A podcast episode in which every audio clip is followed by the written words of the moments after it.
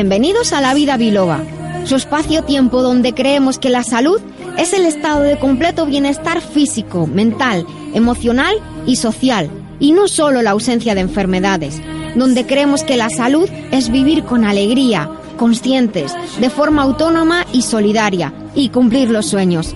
Soy la doctora Nuria Lorite Ayán y comenzamos.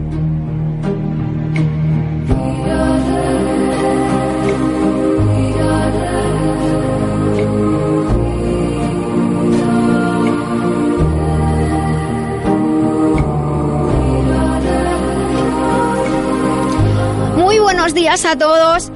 Eh, muy buenos días. Iba a decir eso de muy buenos días, es un decir porque estamos nevados, las carreteras están, están mal, llevamos una semana complicadita con el tema del tiempo, pero qué narices. Muy buenos días, que la nieve es prosperidad porque, porque es agua y lo único que pasa es que tenemos que tener cuidado en la carretera si es que, si es que salimos. He subido un vídeo esta mañana a Facebook antes de salir porque me han tenido que ayudar para salir, echar sal, en la rampa de, para salir de casa y poder incorporarme a, la carretera.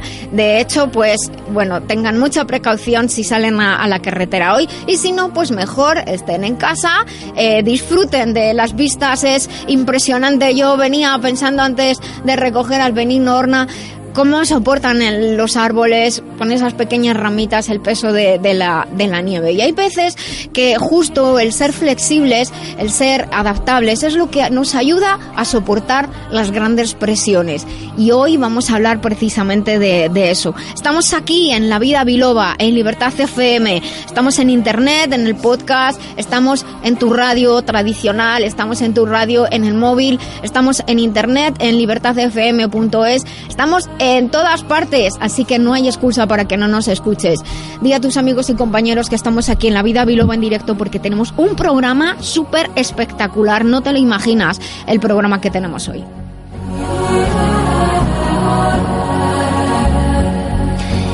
Les voy a contar de qué vamos a hablar hoy. En primer lugar, dar gracias a nuestro técnico Dani Blanco, que está al otro lado del cristal y que hace posible que esto funcione. En las, en las píldoras saludables, hoy vamos a hablar sobre la cúrcuma. En la despensa que compensa, hoy vamos a hablar sobre los tipos de sal, con Antonio Zarza, nuestro nutricionista. En estilo de vida, hoy vamos a hablar sobre la pérdida, cómo vivimos y cómo podemos afrontar la pérdida de un ser querido o de una persona cuya pérdida nos impacta. En la segunda hora revisaremos nuestra agenda de eventos patrocinada por la Escuela eh, de Formación y Divulgación de Medicinas Naturales y No Convencionales Integradas, biloba.es. En el remitente intermitente hoy tenemos música en directo. Conoceremos y entrevistaremos con Jesús Fernández de Editorial Letra Clara al grupo Neverend, que nos ha traído parte del grupo. Tenemos a Mar y a Héctor. Sabemos que son cinco, tenemos a dos de ellos.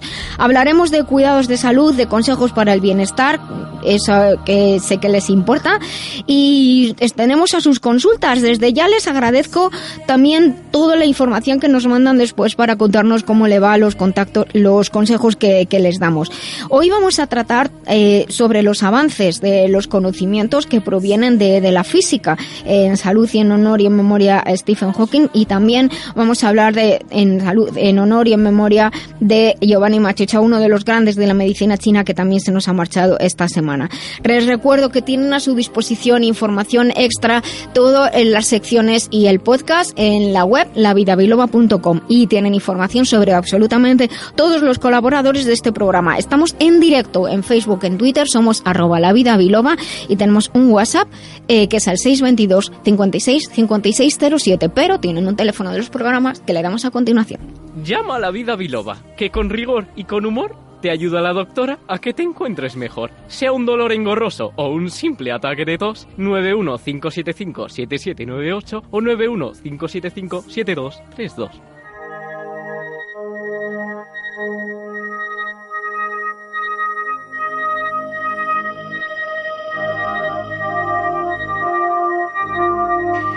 Pues estamos en La Vida Biloba y estamos en una de las secciones más apreciadas por nuestros oyentes. Dirán que lo digo siempre, pero es que es verdad, porque como luego nos escriben ustedes y nos cuentan, me gusta esto, me gusta lo otro, ¿por qué no hablas de esto? ¿Por qué no hablas del otro? Nosotros estamos abiertos a sus sugerencias y de hecho les hacemos caso como van a ver que es el caso de hoy. Hoy vamos a hablar sobre la cúrcuma y lo hablo con Jesús, que es un preguntón, Jesús Fernández de Editorial Letra Clara. Buenos días. Muy buenos días.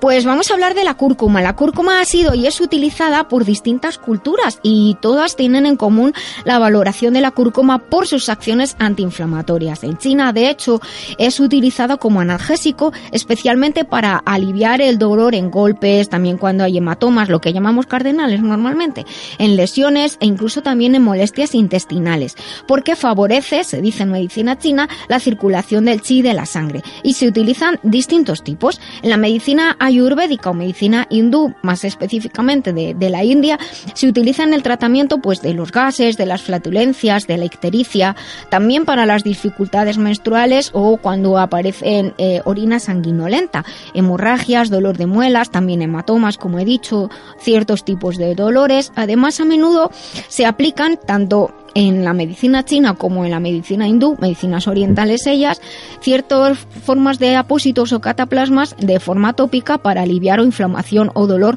a nivel local. En Occidente se ha reconocido principalmente la, cúrcuma por sus propiedades antioxidantes y antiinflamatorias y afortunadamente cada vez surgen nuevas investigaciones que apoyan su uso en una gran variedad de aspectos médicos. Pero lo que sabe muchísima gente, ya que, son más, es más común la comida oriental en nuestros países occidentales, es que se utiliza como condimento y fíjense lo que les voy a decir, casi casi han puesto del azafrán y es parte de una gran variedad de mezclas de especias que se utilizan en otros países. Sinuria, ¿pero qué propiedades puede tener o incluir la cúrcuma en nuestra alimentación? Pues mira, he comentado que su acción antiinflamatoria es significativo y, y, por eso mucha gente decide añadir cúrcuma a su dieta cuando necesita un efecto antiinflamatorio, que consiste en que ayuda a liberar mediadores inflamatorios y a estimular la producción de la cortisona natural desde las glándulas eh, renales de nuestro organismo, lo cual interviene de forma indirecta en, ese, en el proceso de la inflamación. Esta acción se muestra en, por ejemplo, en la ayuda en procesos de molestias articulares, personas con artritis, pues suelen incorporar cúrcuma a sus platos de arroz, de carne, de pescado, de guisos, incluso a cualquier sopita se le añade un poquito de, cúrcuma y, también aquellas personas que tienen problemas de inflamación intestinal. De hecho, casi sin darse cuenta, incluso aunque no supieran esto, cuando utilizan la cúrcuma en sus platos o hasta en una paella, pues resulta que se sienten mejor Sinuria, pero en la fundación muchas personas utilizan la cúrcuma cuando tienen el intestino dañado, como el colon irritable. Sí, efectivamente. En algunas fundaciones en las que trabajo se utiliza la cúrcuma como protección intestinal. Y uno de los aspectos más importantes es en el colon irritable. Desde hace mucho tiempo se ha difundido el uso común de la cúrcuma y también de la forma de extracto suplemento en personas con manifestaciones como espasmos intestinales, gases, hinchazón, flatulencias y en un corto espacio de tiempo, personas afectadas durante incluso más de 10 años han observado una mejoría muy importante sobre estos síntomas. Hay eh, investigadores importantes, como por ejemplo el doctor Rafe Bandy de la Universidad de Reading, que tiene una teoría sobre cómo esta planta, la cúrcuma, ofrece estos, estos eh, efectos beneficiosos. Eh, de hecho, la opinión actual es que la causa del síndrome de colon irritable puede ser una inflamación de, distinto grado la pared intestinal, junto con otros procesos. O sea, la inflamación no, de, no sale de la nada, eso hay que dejarlo, dejarlo claro, pero es esa inflamación la que provoca ese síndrome de colon irritable, que significa que a veces el intestino está bien y a veces el intestino está mal.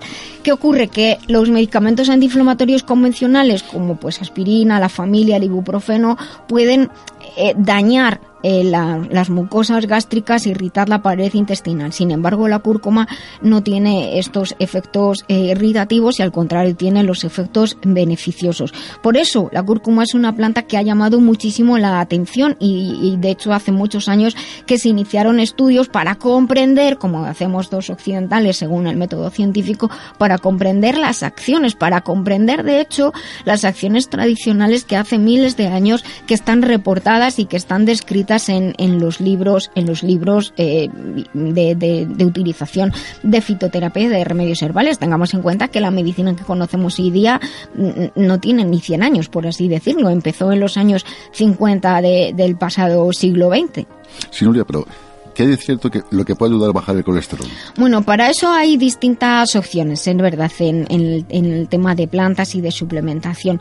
Pero por una parte, lo que ayuda a la, cúrcuma es a disminuir la absorción del colesterol por lo tanto facilita su eliminación por dos vías y contribuye a la disminución global de los valores de, de colesterol sanguíneo. Lo que destacaría de modo importante para nuestros oyentes es, es no solamente el hecho de que disminuye el proceso inflamatorio, incluso inflam procesos inflamatorios crónicos, que es un medio de protección frente a otros procesos más graves. Esto siempre es muy interesante, sino que también esa el disminuir la inflamación en ciertas áreas del cuerpo ayuda a que el colesterol se pueda eliminar mejor y a la par, como digo, pues impide o minimiza su, su absorción porque el colesterol es importante. Tenemos muchas estructuras de nuestro organismo que, que están hechas con una base de, de, la molécula de colesterol. La cúrcuma ayuda al hígado directa e indirectamente facilitando el drenaje de la bilis. Por eso, de nuevo, estimulan las funciones de equilibrio bacteriano. En nuestro intestino es un equilibrio bacteriano maravilloso. Elimina, evita la flora patógena. Eh, y mejora la flora beneficiosa. De hecho, algunos estudios sugieren que puede protegernos de ciertas sustancias tóxicas como las sustancias tóxicas del tabaco, pero honestamente es mucho mejor de dejar de fumar y dejar de ser fumadores pasivos. Como veis, la cúrcuma es una hierba realmente culinaria y medicinal. Muy importante que cada vez tiene más prestigio. Les invito a utilizar cúrcuma en lugar o en el puesto de los colorantes. Es mucho más saludable, aporta un color muy bonito. Eh, cuanto más eche, pues más color tiene. Y también metan el dedo en el bote y pruébenla porque la verdad es que tiene un sabor muy curioso. Y también es, es importante que si están en embarazo o en lactancia, pues saber que ciertas especias eh, no se deben tomar en una cantidad importante. Es decir, a diario a diario y en mucha cantidad, no. Pero siempre recuerden consultar con un profesional de la salud y a la hora de comprar suplementos, que los hay de cúrcuma y los hay muy potentes, recuerden elegir marcas de confianza. Lamberts Española, representante único de Lamberts Healthcare desde 1989. Suplementos nutricionales a la vanguardia de la nutrición responsable.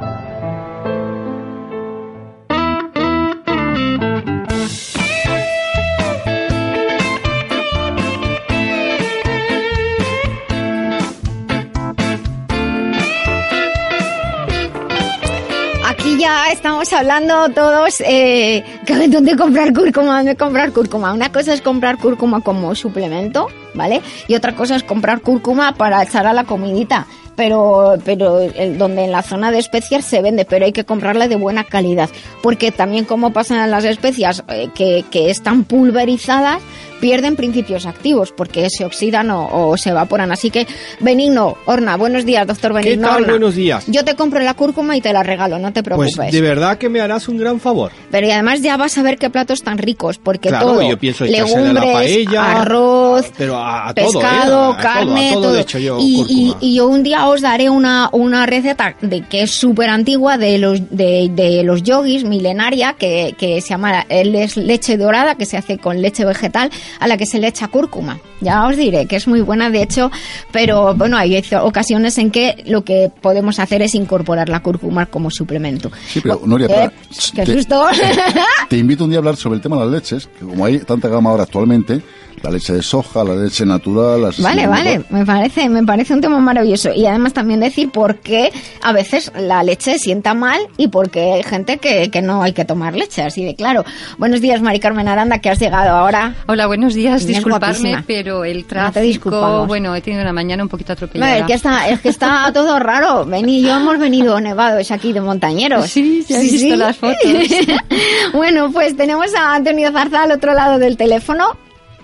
Buenos días, Nuria. Hola Antonio, buenos días. ¿Tú estás nevado allí? Bueno, nevado no, pero está lloviendo mucho, sí. Ah, bueno, pues nada, pues mucho cuidado que la lluvia también fuerte, también hay que eh, nos exige mantener un cuidado en la en la conducción y, y, y por favor que, que anden todos con, con muchísima precaución. Hay veces que es mejor pararse en una gasolinera un ratito y esperar a que escampe, igual que en la vida misma, esperar a que escampe un poco la situación.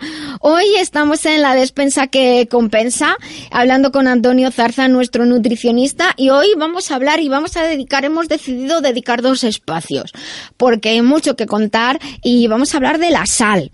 Eh, vamos a empezar como siempre, que es la parte que me toca a mí, con un poquito de química. La sal, eso que tenemos todos en casa y que nadie, y que mm, a veces dice uno, ¿y de dónde viene la sal? Del supermercado. Pues no, señores, la sal viene de otras partes. La sal común, lo que llamamos sal común, solita, sin nada más, es el cloruro de sodio. Es, es un átomo de cloro y un átomo de sodio unidos por un enlace iónico y es una, es una sal que se disuelve en agua muy fácilmente. Pero no se crean que todo lo que se llama en química sal es la sal común y se pueda echar a la comida. Por Dios, eso no, no, no se crean que eso es así, que se pueden morir. Eh, toda sal en química es la unión de dos partes iónicas, una positiva y otra negativa, una parte yin y otra parte yang. Pero no todas las sales, repito, que hay en química son lo que llamamos la sal de mesa. Una cosa es el término sal en alimentación y otra cosa es el término sal en química. Pero bueno, ¿por qué usamos la sal en la comida? a día de hoy. Generalmente para realzar el sabor de los alimentos, aunque también eso es algo a lo que nos o nos han acostumbrado según de los entornos familiares en donde en donde venimos, pero no ha sido siempre así, no ha sido siempre para realzar el sabor de los alimentos. La sal es un alimento o era, siempre ha sido un alimento básico muy valioso por una parte porque ayudaba a conservar los alimentos, que hablaremos un día, por ejemplo, de los alimentos conservados en sal, pero ya les pongo, por ejemplo, el bacalao se conserva en sal, ¿eh? Ayuda a conservar los alimentos, pero es un alimento muy valioso porque el organismo necesita tanto ese cloro como ese sodio que se separan en cuanto la molécula de cloruro de sodio, la de sal, entra en contacto con el agua de nuestro organismo. Y fíjense que simplemente ya la saliva es agua, llega al estómago y hay agua que bebemos también con los alimentos, o sea que enseguida, ¡pum!, se separan ese cloro y ese sodio. ¿Qué me cuentas tú, Antonio? Primero, cuando llega a la boca, nos ofrece un sabor salado que estimula el cerebro, incluso nos da una sensación de bienestar, parece que nos da energía. Y cuando llega al estómago, mmm, la sal tiene varias funciones en el cuerpo, ¿sabes? A ver. Pero en el estómago diremos que nos ayuda a crear ácido clorhídrico, que nos ayuda a actuar sobre los alimentos, baja el pH, que ayuda a la liberación de los minerales, ¿sabes? Los reduce y al reducirlo hace que los podamos absorber, entre ellos el calcio, el magnesio, facilita que la mucosa gástrica y otras mucosas estén protegidas y como todos sabemos, siempre hay un pero, que cuando se excede su consumo hay problemas cardiovasculares, etcétera, etcétera, etcétera, que hablaremos en otro día. Eso, otro día, porque es que si no, no íbamos al tema de hoy, que eran los tipos de sal. Hoy queremos hablar de, de tipos de sal. Y hay muchos, así que les vamos a hablar de los tipos de sal más importantes. Pero quiero recalcar un aspecto que ha dicho Antonio muy interesante. La sal ayuda, se divide en el cloro, en el sodio, a bajar el pH gástrico y ayuda a que en nuestro estómago se puedan liberar los minerales como el calcio y el magnesio de los alimentos y que estos minerales cumplan todas sus funciones, entre ellas el estado de los huesos. Pero vamos a los tipos de sal. La sal yodada, esta es la que prácticamente todos conocemos. Es la sal común, la sal de mesa, que es el cloruro de sodio, a la cual se le añade yodo, un mineral esencial para el tiroides que nos ayuda a mantener ese equilibrio, esa homeostasis en nuestro organismo junto con otras funciones que tiene el yodo, que no es solamente al tiroides. Generalmente esta es la que encontramos en las tiendas, en las tiendas hoy en día, de, pero también podemos, eh, la, podemos encontrar sin refinar de otras formas como sería la sal marina. Entonces, además de yodo, tendrá calcio, magnesio y más minerales. También hay un tipo de sal muy interesante que es la sal baja en sodio. Es un tipo de sal de mesa que presenta una menor cantidad de sodio y mayor cantidad de cloruro de magnesio y cloruro de potasio. Y por eso, ¿qué ocurre? Que ayuda a las personas que tienen problemas de tensión arterial y que llevan una vida súper desgraciada porque resulta que no pueden poner sal en los alimentos. Pues esta es una opción, incluso cuando hay otros problemas de salud en los que se restringe el uso de la sal común. Su sabor no es tan intenso como la sal común de la sal de sodio, pero también una opción, decía yo al principio, que es costumbre, que hay veces que cuando no echamos sal a los alimentos o poquito, apreciamos el sabor que tiene cada alimento y no todo sabe sal. Así que sepan, esto está disponible en los supermercados y es una opción, una alternativa a, a la sal normal. Dime tú más tipos, Antonio.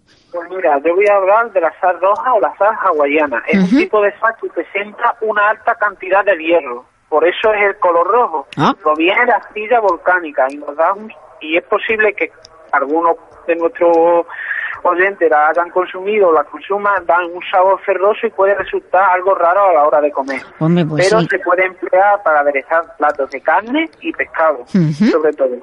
Voy a hablar de otro tipo de A sal, la ver. sal rosa o la sal del Himalaya, que Sí. en algunas tiendas alguna la podemos encontrar, presenta numerosas propiedades para nuestro organismo, puesto su proceso de conservación a gran altura hace que se lo dé y no excediéndose su consumo presenta numerosas propiedades para la salud. Igualmente contiene varios minerales, entre ellos el hierro, por eso le da ese color rosado. También se parece a, a- a la sal celta, que se llama sal celta, que tiene también numerosas propiedades eh, nutricionales. Yo voy a hablar de la sal negra, aunque hay una sal negra que se llama sal de la India, el color es, este color es negro negro se divide- debe a impurezas de azufre, impurezas sulfurosas. Hay azufre y por eso hay que utilizarla con mucha moderación. En general la sal siempre hay que utilizarla con mucha moderación, pero el toque que le da a los platos con verduras es agradable, pero como digo, hay siempre moderar su consumo. Algunas sales de, de- de color negro, miren la composición porque no son sales sulfurosas, son sales que a las que se le ha aña- añadido carbón activado a la sal marina y de hecho, bueno, ahora hay sales casi que de todos los colores. La sal marina, que he nombrado al principio, se obtiene por la desecación directa del agua de mar. Puede ser refinada o no. Y si no es refinada, pues tiene más ingredientes, más componentes. Según el tipo de procesado, se encuentra la que hemos denominado la sal celta, que se seca de modo artesanal y tiene una gran riqueza en elementos que provienen del agua del mar y que no son solo sales minerales. Y por último, aunque hay muchos tipos, hoy vamos a hablar de la flor de sal. Perdonad, si escucháis algo de fondo es que tengo problemas en la clínica hoy. No te preocupes, que parece que estás en una fiesta, pero te creemos que estás en la clínica. He, tenido, he tenido un problema bastante gordo en la clínica y vamos, y, está- y sigue, bueno. Bueno, bueno, sí. venga. La flor de sal. Se trata de la primera capa superficial de la sal flotante, que se extrae cuando se extrae la sal marina por el proceso de desecación. Presenta grandes cualidades nutricionales porque es muy semejante al fluido de los líquidos orgánicos de nuestro organismo. No se debe abusar su consumo, por lo que hemos comentado, porque fomentaría la aparición de hipertensión y otros problemas que hablaremos nuevamente.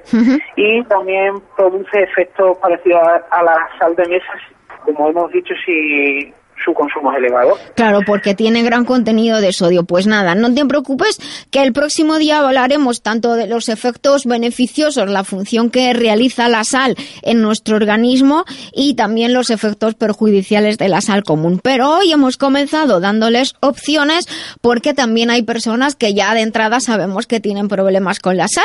Así que pues saben que tienen sal de tipo gourmet para decir sales de colores y sales con otra composición que no es solamente el, cloro y el sodio y las sales bajas en sodio que son muy interesantes para aquellas personas que, que tienen problemas serios con, con la sal. Pero bueno, también a veces hacer ese intento, como digo, de, comer sin sal o con poquita sal nos ayuda a apreciar los sabores naturales de, de las cosas.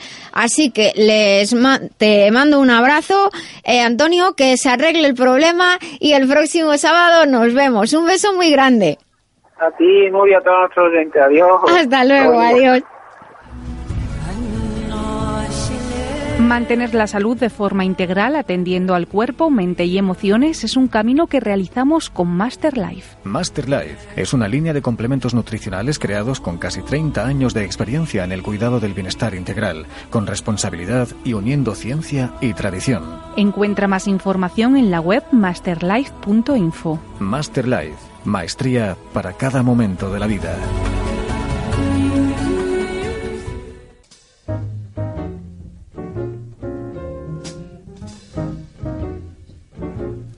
Bueno, que se revoluciona como pasa siempre el estudio poco a poco. Y como estamos revolucionados, Dani nos ha puesto un poco de música relajante para... Esto es para bailar en el salón. Como está nevando fuera, pues bailar con la escoba, aunque sea. the happiness I see when we're out together, dance cheek to cheek. Yes, heaven. I'm in heaven. And the cares that hung around me through the week seems to vanish like a gambler's lucky streak. When we out together, dancing cheek to cheek. Oh, I'd love to climb to mountain, reach the highest peak.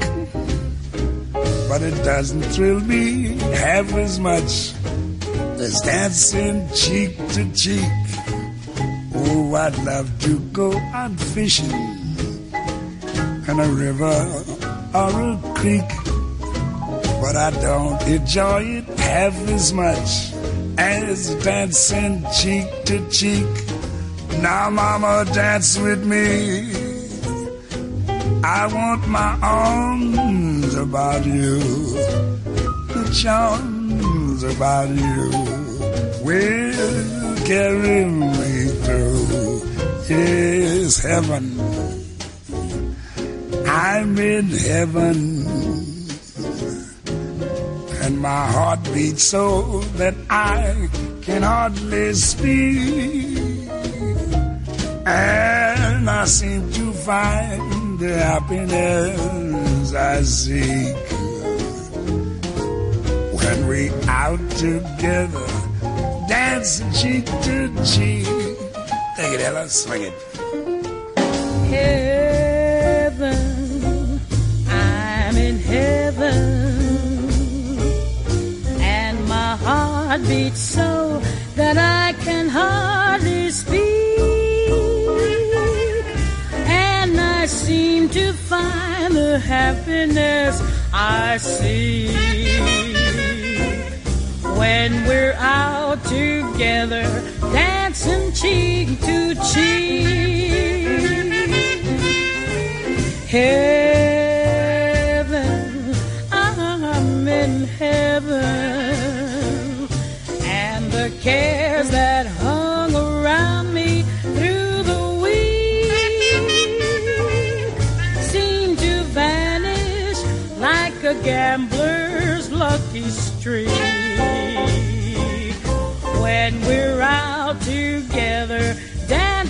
Cheek to cheek. Oh, I'd love to climb a mountain and to reach the highest peak, but it doesn't thrill me half as much as dancing cheek to cheek. Oh, I love to go out fishing in a river or a creek, but I don't enjoy it half as much as dancing cheek to cheek. Come on and dance with me. I want my arm about you. The charm about you will carry me through to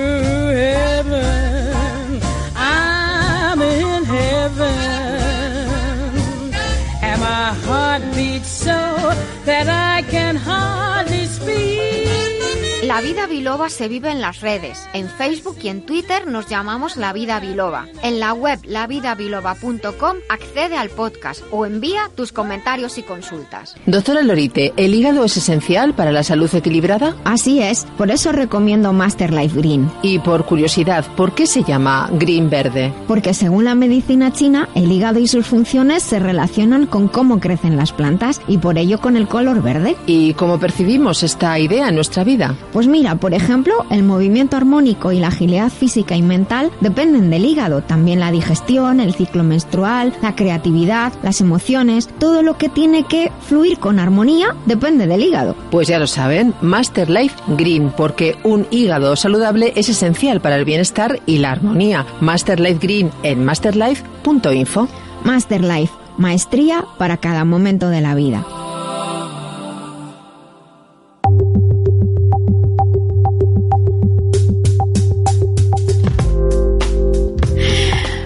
Continuamos aquí en, en La Vida Biloba. En Libertad FM. Les recuerdo que estamos en Facebook, en Twitter, nos llamamos arroba la vida biloba. Vida con V y biloba las dos con B. Aunque bueno, si lo escriben sale igualmente, no hay problemas. El Google es listo y nos conoce. Y estamos en esta sección que llamamos estilo de vida, donde tratamos temas diversos. Y hoy pues vamos a. Estamos en unas semanas, en unas semanas un poco duras por, por muchos aspectos. Hay cosas que desgraciadamente no cambian y siempre las noticias hablan de pérdidas humanas. Y en estas semanas pues hemos eh, sufrido la, la pérdida de, de, de un ser que nadie esperaba que iba a irse de este mundo de esa manera tan pequeñito y de un ser tan enorme que tampoco, pues, aunque sabemos que llegará el momento, pero que no, no, no deseamos que ese momento, ese momento llegue. En cualquier caso, la pérdida, la pérdida de, de un ser querido, puede ser una persona cercana a nosotros, muy cercana a nosotros, o puede que a veces suframos con la pérdida de un ser que no es tan cercana a nosotros, pero de alguna manera pues nos ha tocado el, el corazón o para nosotros era importante y entonces pues sentimos la pérdida. Y la pérdida es, es una emoción o genera unas emociones naturales para todos que muchas personas intentan reprimir por educación, a veces porque creemos que que a nosotros no nos va a pasar, o que somos fuertes, o que podemos con todo, y entonces reprimimos esas emociones asociadas a la pérdida como aquí no pasa nada, pero no es verdad. La pérdida de un ser queri- querido, de- que no significa, repito siempre, un ser cercano, afecta con toda seguridad y es un- como hacemos como un intento de reorganización de la vida que se nos ha descolocado. Me van a permitir algunos ejemplos que seguramente pues muchos de ustedes eh, habrán sentido alguna vez y, a veces no sabemos ponerles palabras, pues es como si hubieran retirado una pieza de, de, de lo que somos o de un castillo que estamos construyendo y de pronto ese castillo puede caerse o se queda ahí tambaleando. O como una rendija en un cristal que al menor golpe se rompe y se hace añicos o, y entra, o entra aire por todas partes, creando debilidades. Incluso cuando la pérdida ocurre tras una enfermedad, y decimos ya estamos preparados, no es verdad, no estamos preparados del todo.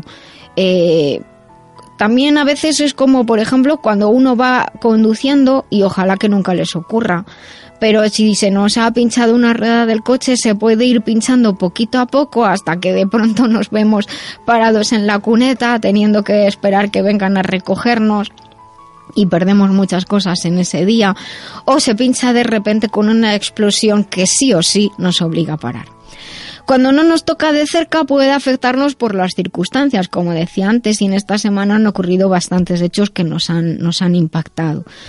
Eh, pero no nos engañemos, no, no quiero olvidarme de que cada día mueren muchas personas de- en distintas circunstancias sociales, conflictos bélicos que afectan a civiles, campos de refugiados, personas en grandes dificultades económicas y sociales, personas que deciden dejar por decisión propia este mundo. Nacer y morir es parte de la vida, pero no todos estamos preparados para asumir la pérdida con la suficiente rapidez como para que no nos afecte. Según los estudios, las dos causas principales para el absentismo laboral son dos.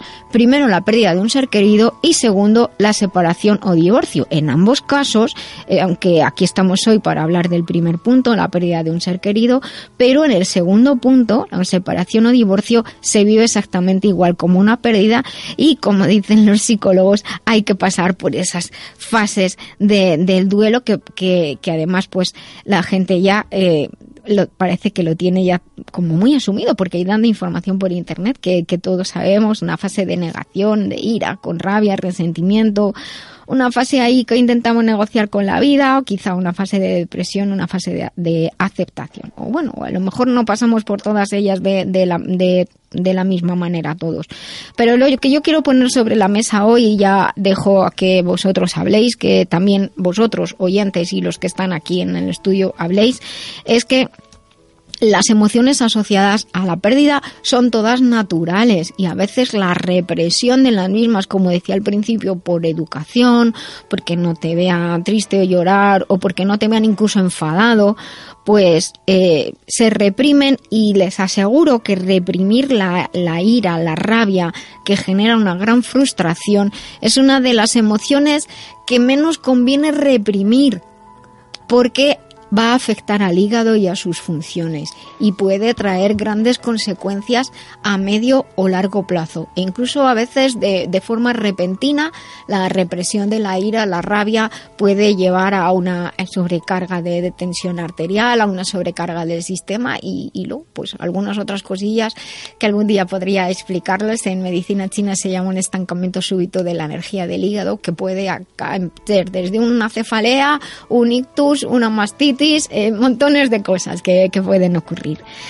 Pero bueno, eh, os dejo, como digo, los micrófonos están abiertos, el WhatsApp 622 56 56 07 está abierto si ustedes quieren comentar cómo han vivido estos días y, y aunque en este caso la madre del pequeño Gabriel nos pedía a todos tranquilidad y paz, pero no siempre es tan fácil y se pide porque se desea, pero no porque se pueda.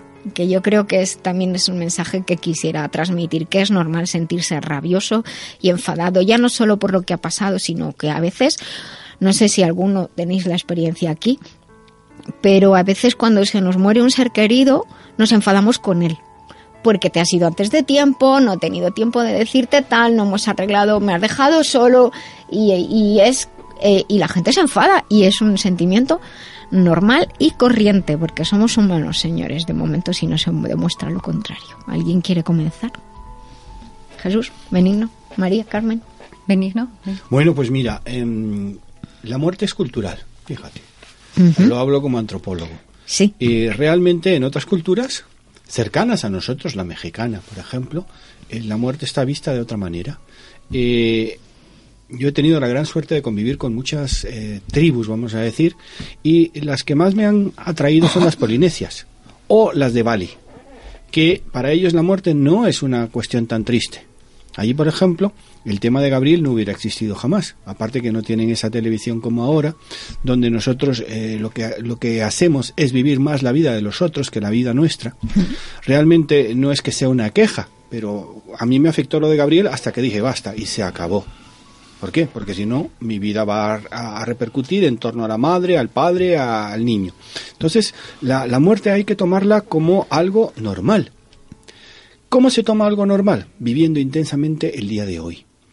Si yo, por ejemplo, tengo una pareja y le digo que la quiero, o a mi hija, le digo que la quiero, o a vosotros os digo que os quiero, pues realmente yo estoy dando lo mejor.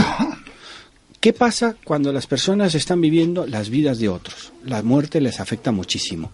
Yo creo realmente que eh, mm, la muerte se supera con la inteligencia emocional aceptándola. Aceptándola, Sí, pero- pero ya sé que no es lo mismo, por ejemplo, que hay- un hijo un se muera o, o tal. Eh, ese proceso puede durar tiempo. Eh, podría hablarte de la física. Eh, el tiempo es, no es una función lineal.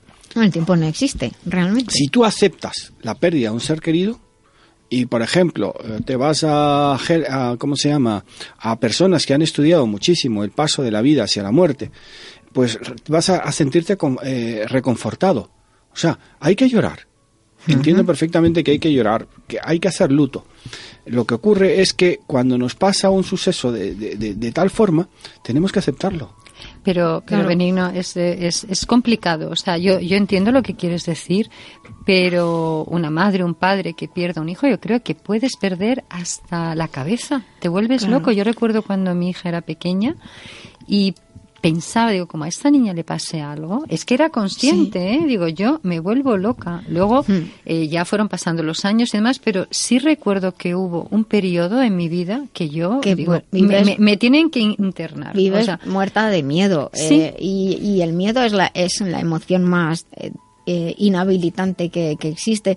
Pero sí que es verdad, y, y claro, li- ligando con lo que dice, con lo que dice Benigno, al final, digamos que todo acaba acaba entre comillas en el momento en que en que aceptas que aquello ha pasado y eso te ofrece una cierta tranquilidad y entonces es cuando se dice bueno el tiempo lo cura todo.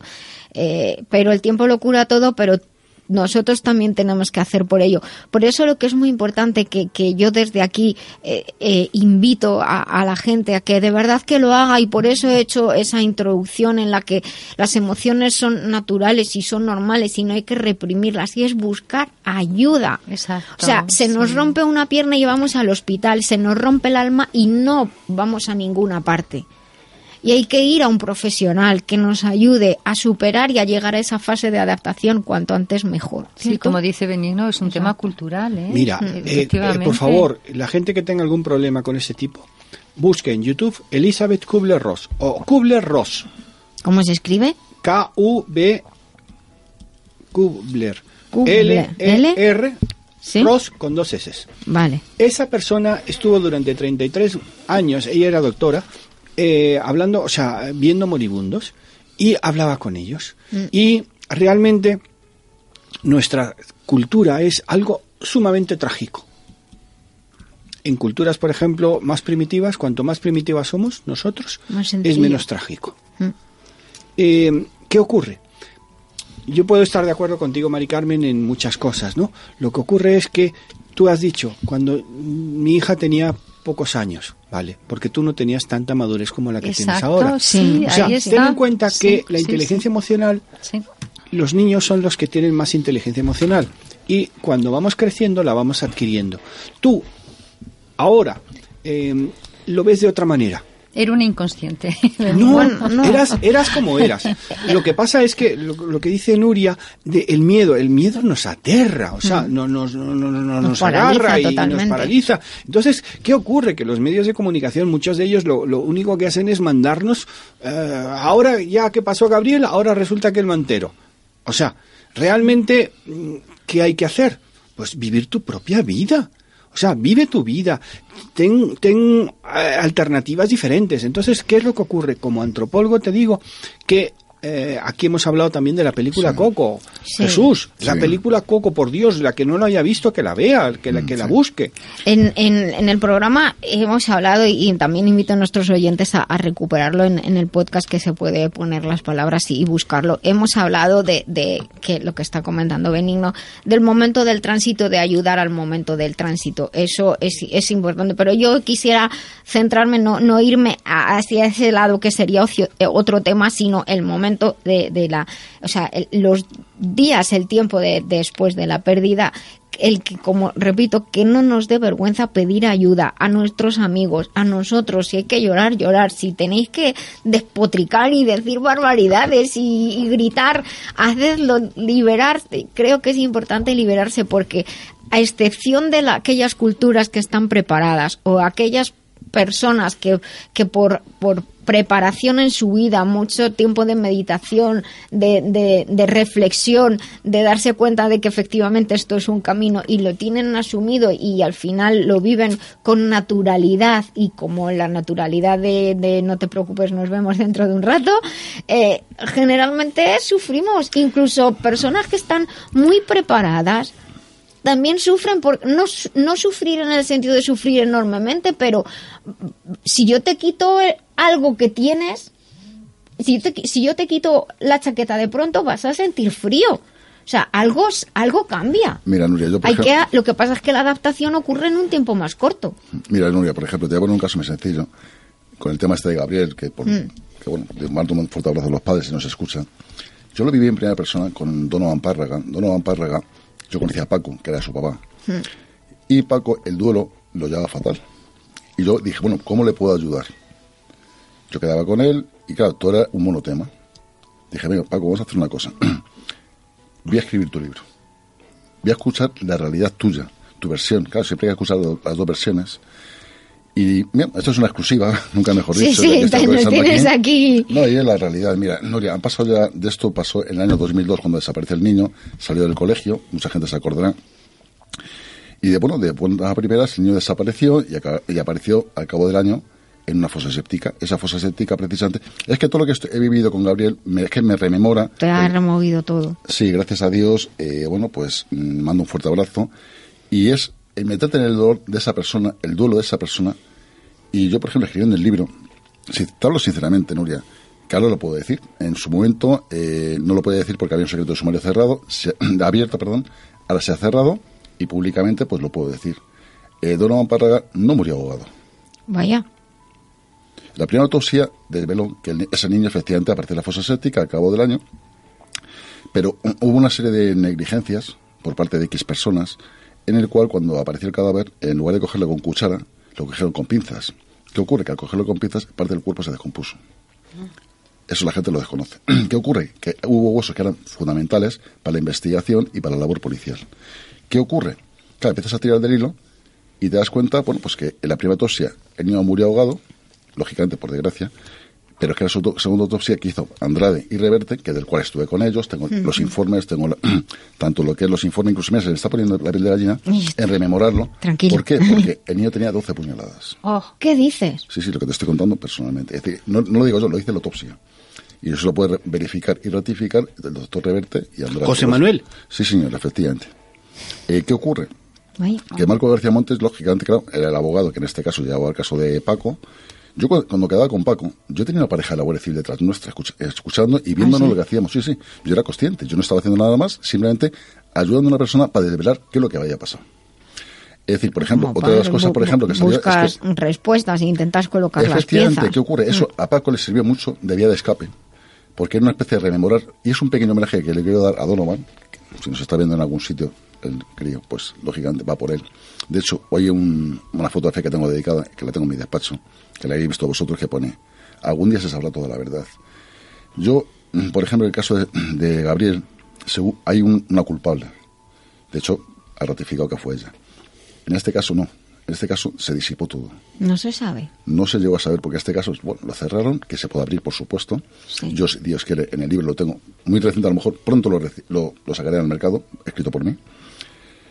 Eh, del cur, mm, cual, por ejemplo, cuando yo con Paco he llorado, he reído. Yo estuve en la fosa séptica, yo estuve en el colegio, yo estuve en la habitación de Donovan. Me tiré tres meses con Paco, quedaba con él en Guadalajara, nos íbamos a Tijueca, nos íbamos a pasear, a dar un paseo, y eso le sirvió a él mucho de vía de escape. Claro. Pero ¿qué ocurre? Que él, la única pregunta que se hacía era siempre es el por qué. Y el por qué lo sabemos nosotros. Lo tenemos escrito. Si alguien lo quiere investigar, por supuesto, ahí está. pues. Ahí está toda la documentación que se puede aportar. Eh, ya lógicamente no, no voy a hacer nada de Paco porque el hombre, lógicamente, ya coge otro rumbo en la vida de Marco. Y esto es una cosa que quiero desvelar, que el niño realmente, pues por ejemplo, una de las cosas que ponía en la autopsia, la segunda autopsia hablo, es que la data de la muerte correspondía un mes después de, de la desaparición del crío. Es decir, que realmente ese niño, ¿dónde estuvo ese mes? ¿Con quién estuvo? Madre mía. Bueno, es nos decir, te voy a poner un caso muy sencillo. muy. Eh, un- los perros guía de la Guardia Civil marcaron un sitio que lógicamente no se- apenas se investigó. Hmm. Los perros estaban marcando constantemente, incluso tengo constancia incluso de testigos de eso precisamente. ¿Por qué no se investigó? Es decir, hubo una serie de lagunas en la primera forense, hay casualidad, que llegó y bueno, pues eh, de pronto desapareció de, de allí. Hubo una serie, el teniente coronel que, que regentaba en este caso Guadalajara, era un señor que estaba también llevaba muchos años.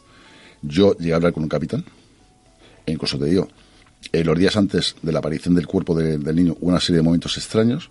Es que todo, todo lo de Gabriel, por desgracia, lo he rememorado, lo he vivido en primera persona Y bueno, pues mm, ahora lo puedo decir. En aquella época, es No decir, yo llevo podías. 12 años callado con ese tema.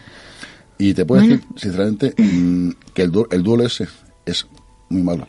Porque mm, hay una cosa que me decía es, El- Jesús. el- la falta de, de una razón, efectivamente, Es el siempre Eh, es lo mira, que los humanos necesitamos. efectivamente, Nuria, por ejemplo, el niño el día de la desaparición llevaba un reloj.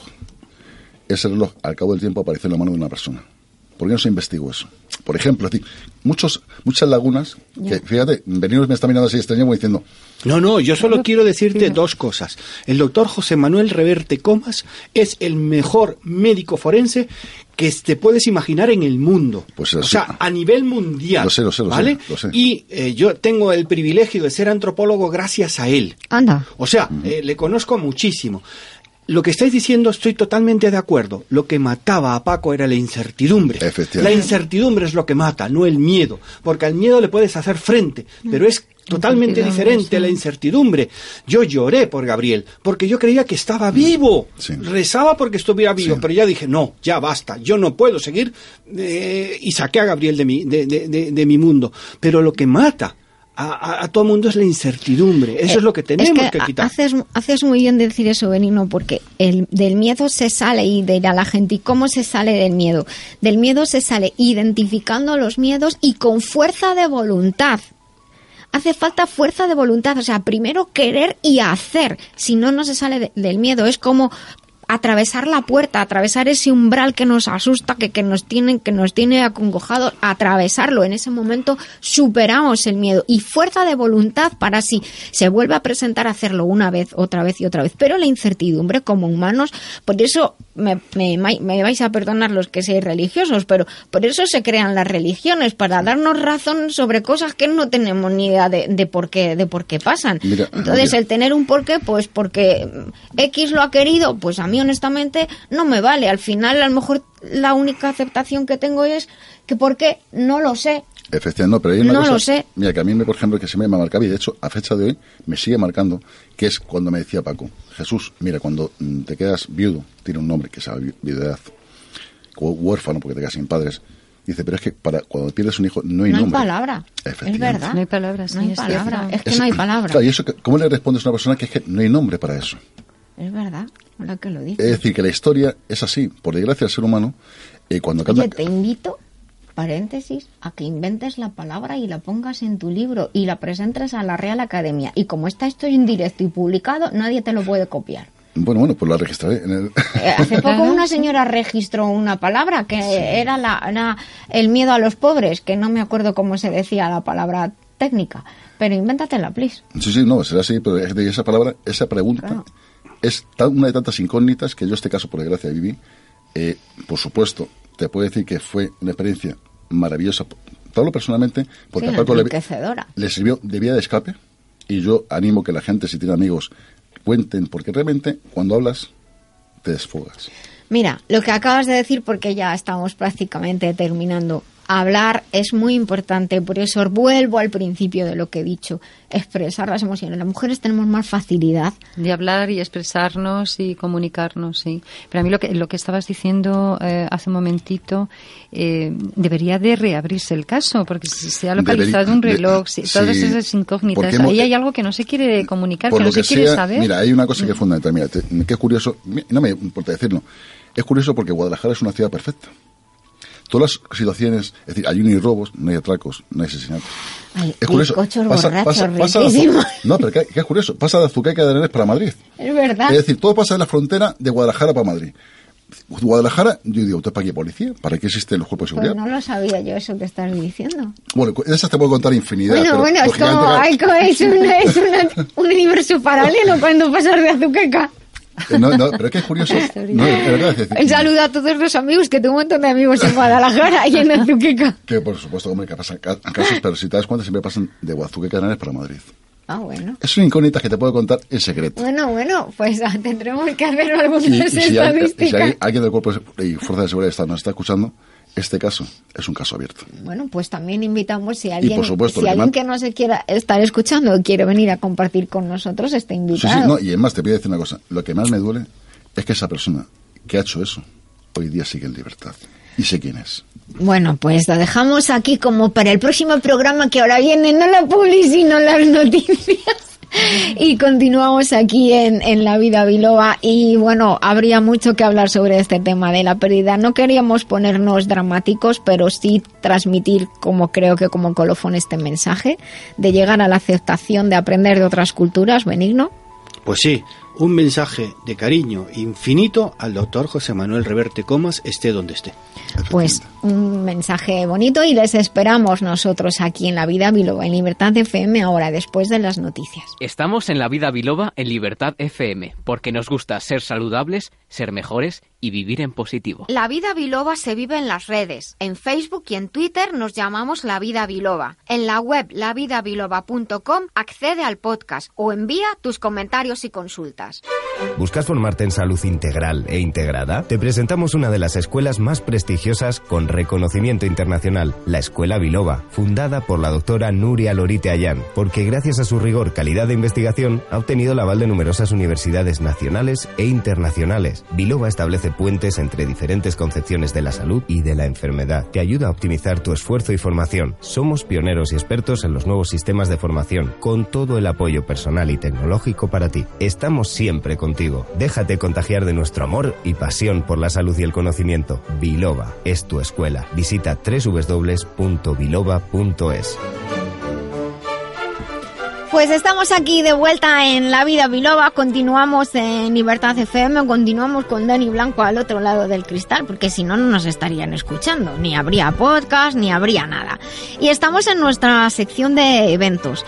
Eh, queremos recordar a todos nuestros oyentes que en el mes de mayo comienza una nueva edición del curso de aspectos destacados de la medicina china para cualquier persona interesada en conocer distintos aspectos de sí mismo, como por ejemplo la relación entre las emociones y ciertos órganos, el manejo del dolor, esas que llamamos las afecciones del siglo XXI. Es un curso muy entretenido y práctico que se realiza en el Centro de Cultura de China en Madrid. En la web biloba.es tienen más información, pueden incorporarse, son plazas limitadas, se tienen las fechas y el contenido, ahí tienen toda la información. También les recordamos que tenemos un programa especial, un programa premium específico para formar a formadores, formar a profesores para poder tener mejores habilidades docentes, mejores habilidades de comunicación e incluso para ayudaros a preparar pues los planes de estudios, gestionar acreditaciones de vuestros centros, escuelas, lo que deis o a lo mejor os queréis preparar para dar clase en alguna otra escuela, pues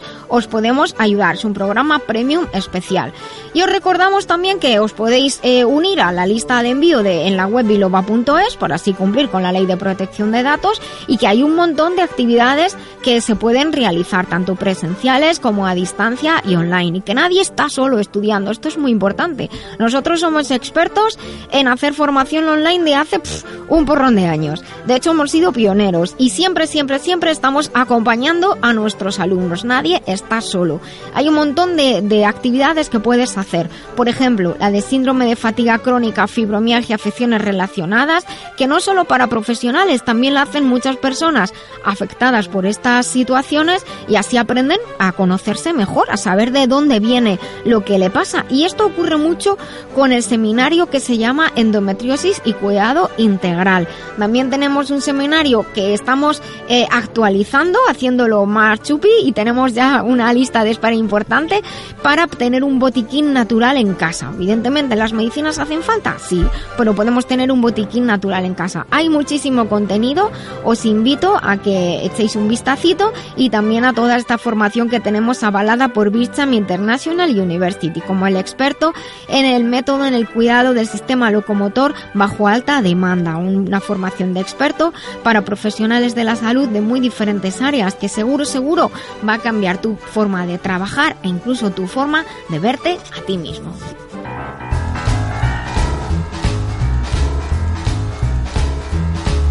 Hablando de cantar, cambiamos de sintonía y cambiamos de sección. Estamos en el remitente intermitente que dirige nuestro compañero Jesús Fernández de la editorial Letra Clara y hoy estamos con el grupo Never End. Y es un grupo que en realidad son cinco eh, integrantes, pero hoy tenemos a Mar y a Héctor. Eh, un grupo joven, pero un grupo ya con, con, con un montón de cosas que contar. Jesús, te paso el liderazgo del programa. Para mí es un placer tener a Mar y a Héctor aquí con nosotros, pero fíjate, Nuria, lo que es el hilo, sí, mira, todos Lo que es la vida. Justamente antes de entrar aquí a, a lo que es al estudio, le doy una tarjeta mía y me dice Héctor, dice, anda, esta editorial la conozco yo, digo, si es que, vamos a Si ver, es si es que no se puede tan famoso. Dice, ahí- publicó un libro un amigo mío. ¿Ah, sí? Héctor, buenos días. Buenos días. Que, Mar, buenos días. Buenos días. Que, por cierto, tengo aquí el disco y es clavado al disco. La fotografía del libro del disco es igual que ella. Es guapísima. Pero antes de, Nuria, lo que sí me gustaría es, antes de hablar de la entrevista con Neveren, es que ellos mismos se identifiquen a través de su música. ¿Te gustaría? Eh, eh, yo sé- vamos a tener música de fondo de ellos mientras hablamos con ellos y luego la música, la pieza que ellos quieran o las piezas que queráis si queréis tocar más de una, lo Vale. que queráis. ¿Podéis tocar ahora o después? ¿Qué preferís vosotros? Pues mira, inicialmente un poquito y luego ya empezamos la entrevista y Venga, a continuación lo hacemos así. no les ¿te hagas un lío. No. ¿Tocas algo o cantáis algo? Vale, vamos a tocar un tema que se llama Unavoidable, eh, que habla, habla sobre muchas cosas, habla sobre las relaciones tóxicas y sobre la toxicidad. Puede ser de una sustancia o puede ser una persona. Y habla de el problema es que sea inevitable. Esa,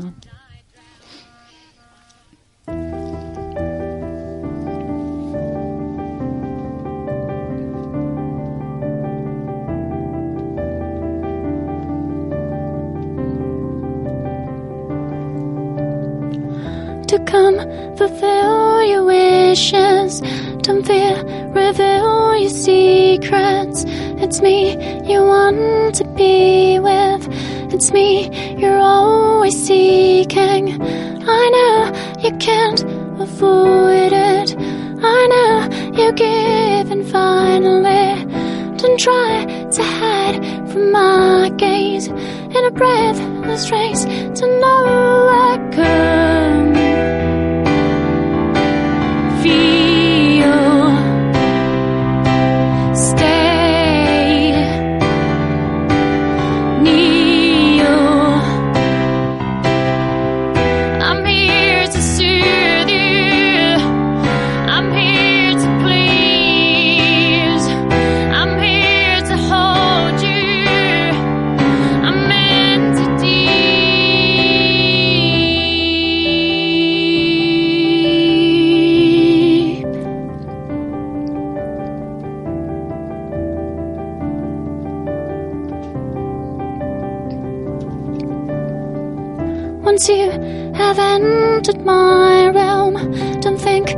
Be the one you were. You know it's useless to fight. You know I'll end up in your mind. I know you can't avoid it. I know you give and finally don't try to hide from my gaze in a breathless race to nowhere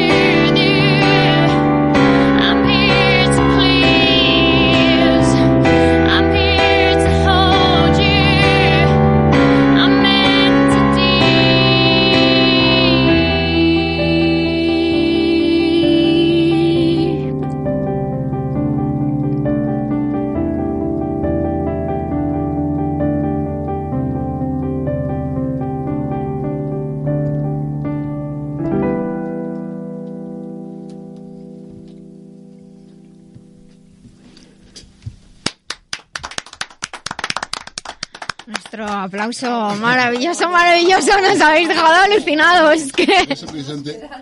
Esta es su carta de presentación de ellos. Esto es Neverend, un futuro muy, muy, muy halagüeño. Eh, Mar Héctor, eh, Neverend, ¿qué años lleva ¿Qué en el mercado? ¿Qué, ¿Cómo os conocisteis? Mm, ¿Vuestras inquietudes? Bueno, nosotros empezamos a, a finales de 2010, principios de 2011, la, la formación definitiva, la que se conoce ahora. Eh, ¿Cómo empezamos?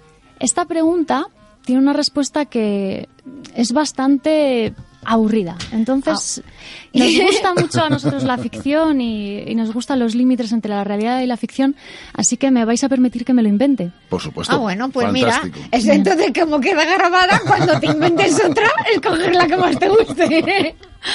vale. Bien, bueno, Venga. pues eh, todo esto empezó en un trekking en los Alpes. Eh, habíamos menospreciado los pronóstico del tiempo y nos habíamos dedicado ya a caminar y bueno, se levantó una ventisca tan tan fuerte que perdí el equilibrio, me caí y perdí el conocimiento también. Eh, me contaron que fueron solo segundos, pero a mí me parecieron horas. Y, y durante este tiempo, durante estos segundos, tuve una especie de ensoñación en la que yo me encontraba en un paraje helado y yo me veía a mí misma que estaba ordenando unos cristales de hielo eh, en el aire.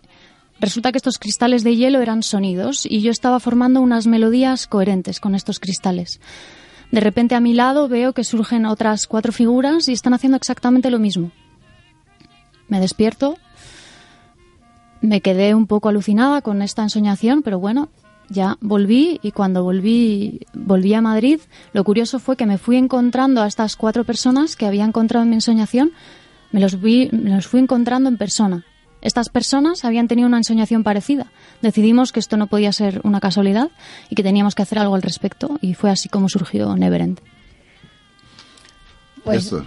no sé si se... Escucha, Jesús, ahora que no nos oyen, no sé si se lo habrá inventado del todo, ¿no? Pero es flipante.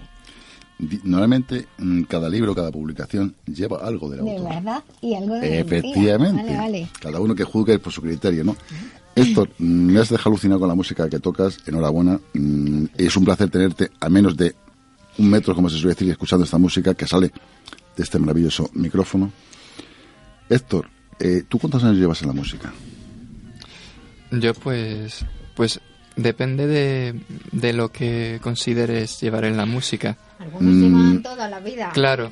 Efectivamente, tu vocación viene de la infancia. Claro. mm, Yo con- considero que mis principios tienen que ver con una enfermedad que pasé con mucha fiebre de pequeño y, y un disco de jazz que sonaba mientras estaba, mientras estaba enfermo.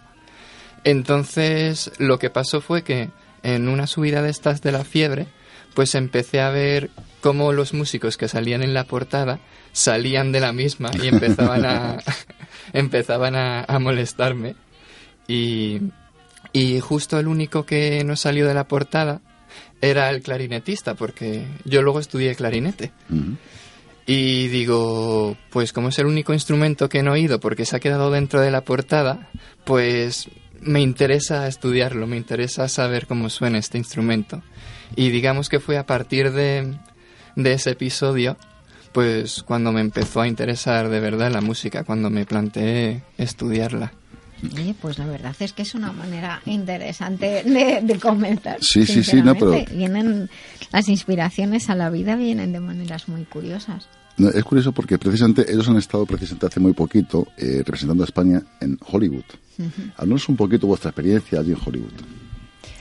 Bueno, eso fue en, en 2016. Ah, fuimos nominados a los Hollywood Music and Media Awards.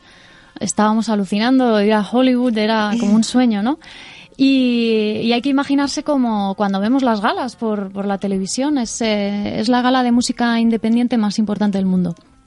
Y nos presentamos allí engalonados. Había una alfombra roja. Eh, era un teatro de estos eh, típicos americanos con los, carne- eh, con los carteles estos en, en blanco con las letras en negro iluminado. Y lo que me resultó súper curioso es que tenía pinturas del Bosco. Era una cosa que desde luego no, no me estaba esperando en Hollywood, ¿no? Encontrarte eso.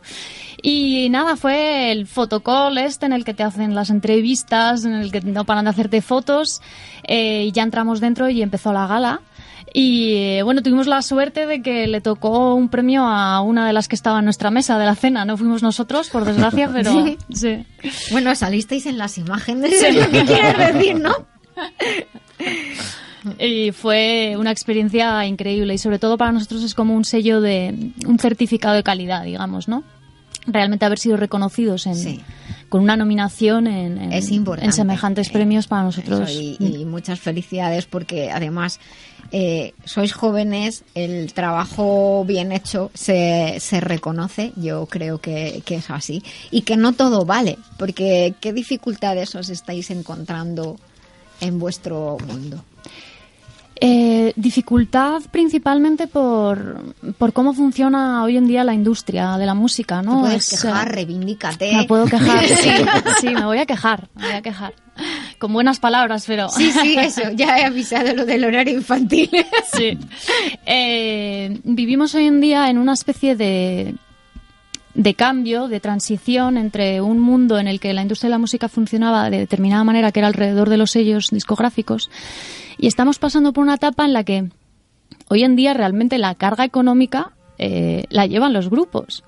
Porque ahora mismo los sellos discográficos no se arriesgan con un grupo que no conoce nadie. Es decir, o tú bien consigues tener millones de seguidores en redes sociales, eh, mucha gente, por ejemplo, compra seguidores, es decir, Sí. está el mundo muy turbio. Por un lado tenemos una democratización de la música que está muy bien, porque ahora cualquier persona puede producirse de forma muy barata algo de relativa calidad.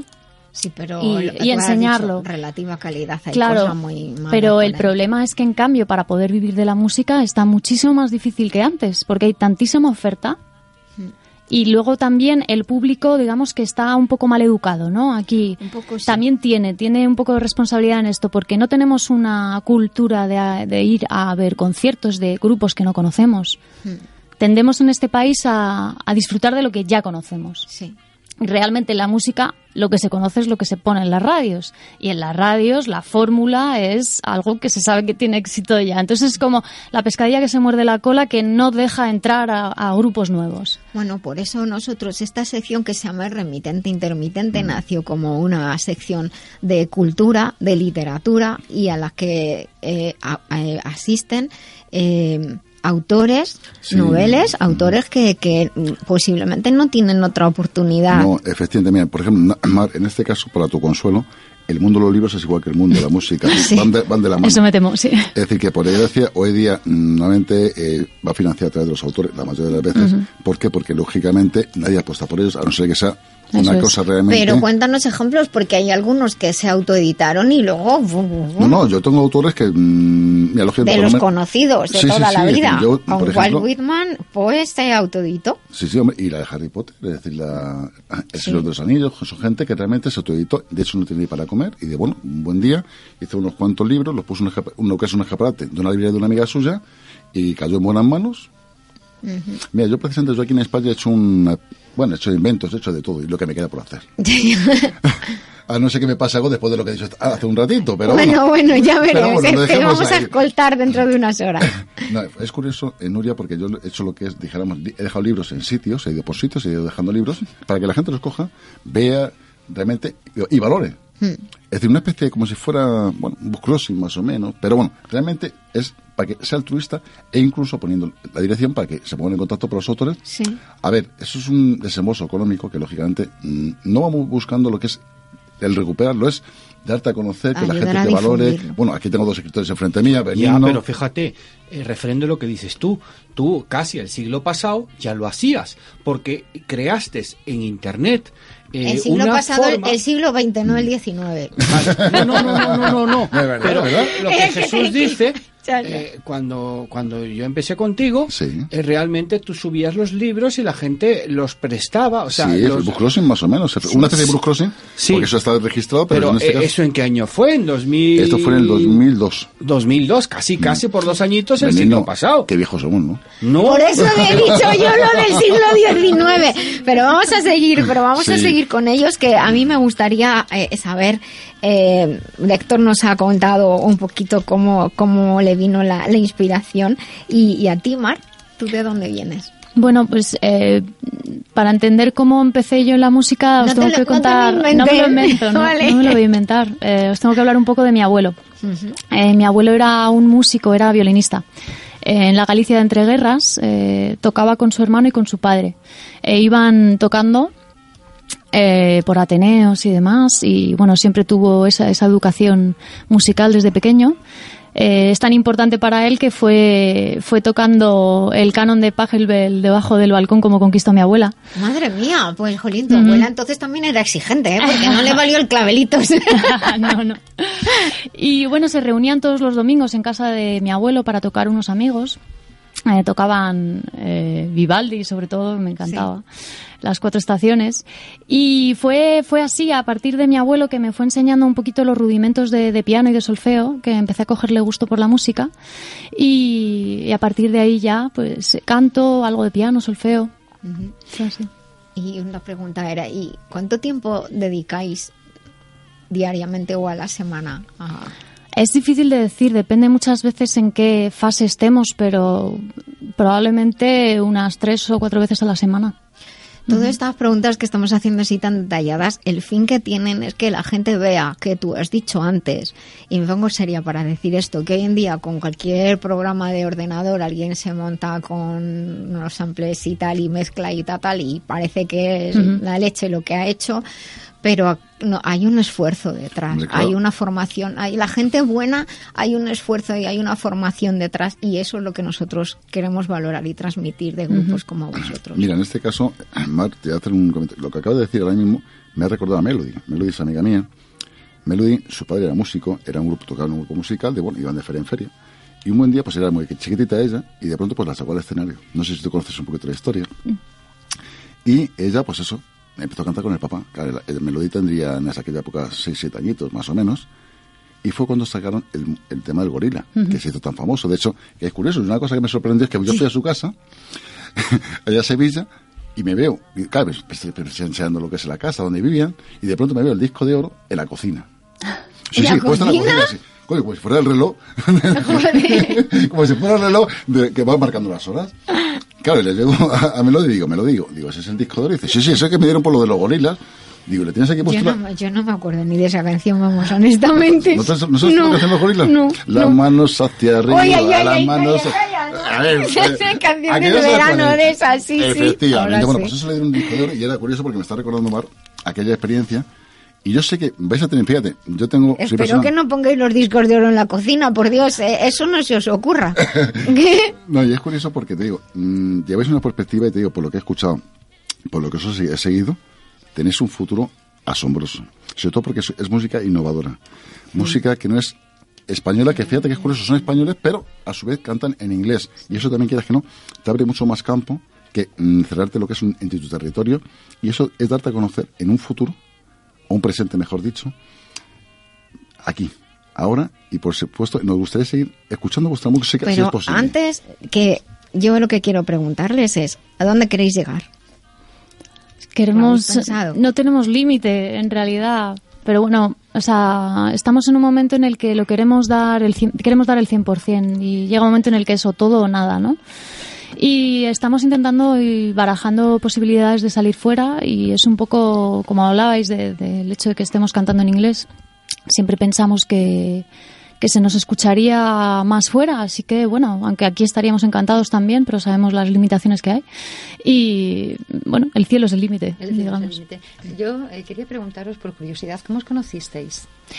Bueno, aparte de la historia que, que hemos contado Suiza, antes. que antes que nada, que los Alpes ha dicho, pero se lo he inventado. Eh, bueno, pues de- como todas las bandas, unos eh, ya se conocían de antes, eh, eran amigos en diferentes asociaciones de música, luego por internet nos reunimos el resto, así fue. Ujú. Una pregunta, tu abuelo conquistó a tu abuela con el canon de Pachabel. Ujú. Claro, sí, es que o sea, como ya lo has digo dicho, no, pero que- es que la que- gente normal, Pero he como dicho yo, que no se conformó con Calableí, Sí, clavelito, pero era el canon de. Pachabel. Que De es Pachabel. di- sí, es es que como tú lo has diferente. pronunciado, eh, no sé, Sí, aquí idioma, la, la gente lo dice Pachabel.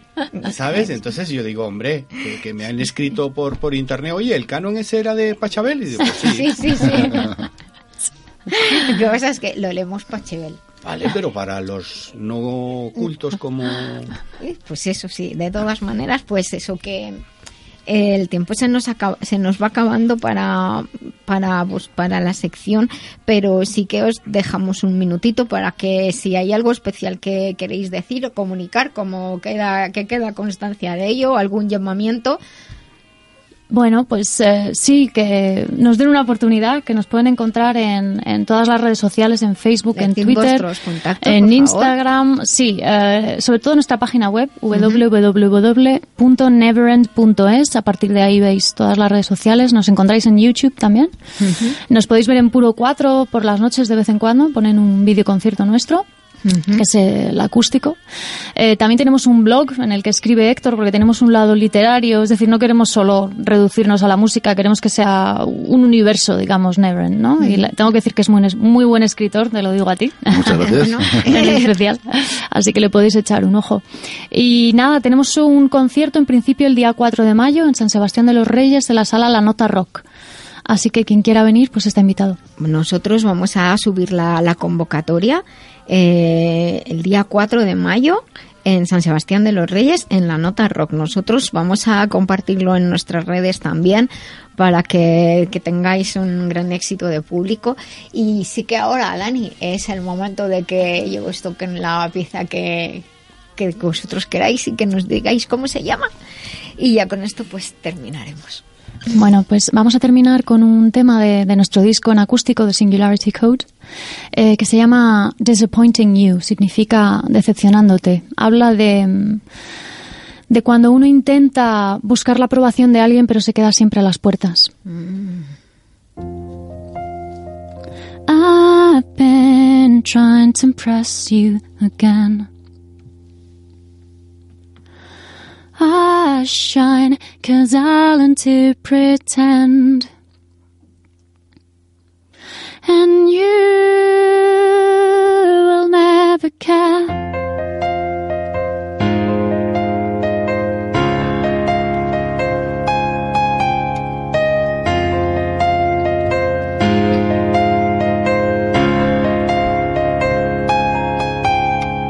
Here's a fool to impress you again.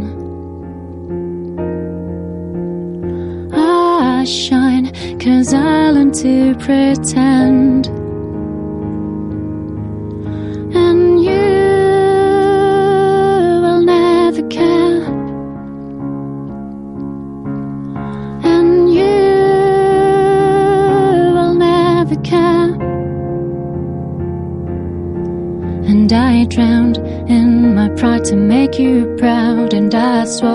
Swallowed my fears to make no sound. And I ran past extensions on torn feet just to draw your attention back to me. And I will never be what you expected from me. And you will never know your hopes were crushing my bones,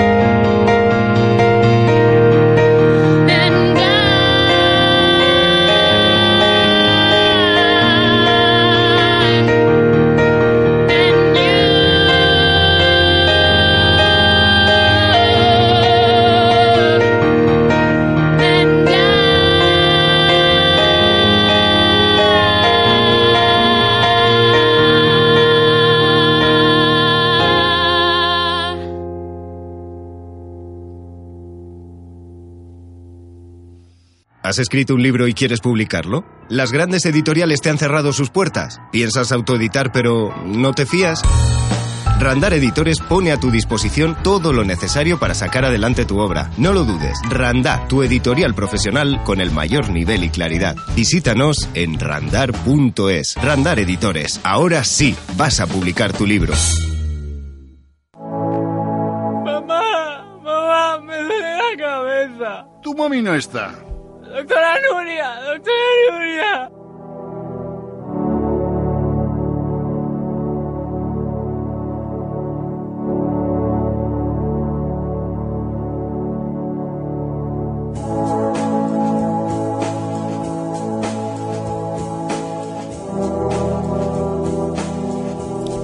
Estamos aquí, estamos un poco que nos hemos quedado descentrados. Eh, muchísimas gracias. Eh, aprovecho, aunque estamos en otra sección, para daros las gracias por estar aquí con nosotros. Eh, Neverend, eh, quisiera decir a Héctor, a Mar y al resto del grupo que, que no están aquí que, que estáis eh, invitados aquí en la vida biloba. Os pedimos que nos comuniquéis lo que hacéis, que nos compartáis dónde tocáis para que nosotros también lo podamos mover a- a- a través de nuestras redes todo aquel que viene aquí es un amigo para nosotros para siempre. Así que nosotros estaremos encantados de poder ayudaros, no solamente a través del programa que ha habido hoy, sino del futuro. Y vuestros éxitos son los nuestros y nos sentiremos muy felices de haberos ayudado. Muchas gracias a vosotros. Un placer conoceros hasta siempre. Igualmente. Y ahora tengo que pasar a esta sección en la que los oyentes nos escriben y nos preguntan acerca de, de las de sus inquietudes, sus, de sus temas de, de salud, que lo hacen a veces, pues llegan desde distintos sitios. Algunos escriben desde la web, lavidabiloba.com, la web del programa, otros escriben directamente a, mi correo, otros escriben a través de, de- la web de Global Medical Zone o de masterlife.info de, de- patrocinadores, de biloba.es. El caso es que al final todo, todo llega. Y entonces eh, voy a leer algunas de ellas y como siempre saben y ya les digo que tengan toda la certeza de que nadie es identificado, a no ser que me pongan expresamente, no me importa que digáis mi nombre, pero no identifico a nadie, cada uno sa- sabe quién es. Hay una persona, es una mujer que nos dice, tengo un niño de dos años que va a la guardería y cada vez que coge algo me lo pega a mí. No- noticia, eso le pasa a todos los padres, sobre todo al principio cuando los niños pequeños van a la guardería, porque tienen la enorme capacidad de que están entrenando su sistema inmunológico, pero no, eh, contraen virus el que entre los niños son frecuentes y a veces los adultos no, no estamos acostumbrados ya a ellos y lo pasamos súper mal los adultos. Así que podemos ayudar, ya veremos por qué. Porque ella nos dice, aparte dice, llevo un año muy malo con altibajos y estoy bastante decaída con el trabajo por culpa de un traslado. No me veo valorada. Esto me ha importado mucho. Y dice, mi marido tiene una enfermedad grave, con lo cual todo me toca a mí. Esto me ha importado más todavía. ¿Qué puedo hacer? ¿Qué puedo tomar? Muchas gracias. Bueno, pues en primer lugar, Vamos a, a empezar por, por el final y luego retomo lo anterior. La parte de, de suplementación, comer bien cada día es muy importante. Cualquier suplementación, por muy buena que sea, no sirve de mucho si la dieta del día a día no es adecuada, no tiene todos los nutrientes que necesitamos. Máximo cuando se lleva una gran carga de trabajo o una gran carga de estrés mental y emocional. Por eso lo que le podemos recomendar sería la utilización de dos productos de la línea Master Life. Primero transferine, porque va a ayudar a un funcionamiento normal del sistema inmunológico. Cuando vivimos con pequeños nos traen virus de todo tipo, que es lo que suele pasar. Pero además favorece el funcionamiento normal del sistema hormonal y del sistema nervioso. Nos ayuda a tener una respuesta adecuada al estrés físico y mental, que es lo que esta mujer está viviendo. Y Master Life Green, que es un complemento perfecto porque ayuda a, la energía del hígado, ayuda a que el- el hígado pueda metabolizar mejor. Nos hablaban antes los músicos de relaciones tóxicas o de situaciones tóxicas en nuestra vida. No quiero decir que esta persona quiera tenga una relación tóxica ni muchísimo menos, pero sí que hay veces que estamos viviendo situaciones que nos guardamos, nos guardamos, nos guardamos hasta que explotamos y no podemos con más. Hay que saber canalizar este, este exceso de presión. Master Life Green ayuda con su- los componentes de herbales que ayudan a detoxificar el hígado, a detoxificar la sangre y también la mente, ayudan a limpiar la mente porque la sangre que llega al cerebro está, está en mejores, eh, mejores, mejor calidad. Y tiene las vitaminas del grupo B que ayudan a un sistema inmune, nervioso y emocional normal. Y además ayuda a que las emociones seamos capaces de gestionarlas mejor. Pero una cosita importante, en ocasiones esperamos que nos valoren. Y eso es muy importante porque el reconocimiento es importante para los seres humanos. Pero primero quizás a veces somos nosotros los primeros que nos debemos valorar, no esperar que el espejo en el que nos miramos nos devuelva la imagen que queremos, sino valorarnos nosotros, como si viviéramos en una casa o en una vida sin espejos. Una vez que nos valoramos nosotros, a veces no necesitamos ni siquiera que nos valoren porque ya sabemos que nosotros valemos. Otra cosa bien distinta es que haya maltrato o menosprecio. ¿Por qué no habla como sugerencia con la persona o el Departamento de Recursos Humanos en su trabajo? Pregunte qué se espera de usted y si lo que le resulta no es en realidad satisfactorio ni le hace sentir bien o, o implica un factor muy importante para su salud y bienestar, pues a lo mejor puede plantearse un cambio. A veces nos da miedo los cambios, yo lo comprendo, pero es mucho más importante realmente cómo está, cómo está la, la salud, cómo es cómo vivimos. Por eso es esta recomendación también de afrontar esa situación en el trabajo y de hablar con las personas responsables. Las empresas generalmente tienen un departamento que son recursos humanos en el que deben facilitar el bienestar de, de, los, de las personas que trabajan en esa empresa. Por otro lado, entiendo que la situación familiar es complicada, haga por buscar ayuda y liberarse algún día y no sienta que es menos, menos menos o que es peor persona o menos buena persona eso sería está un poco mal dicho que no es que no es menos buena persona por ello. Los que cuidan también han de descansar es una forma de cargar pilas para poder cuidar mejor a nuestros seres queridos.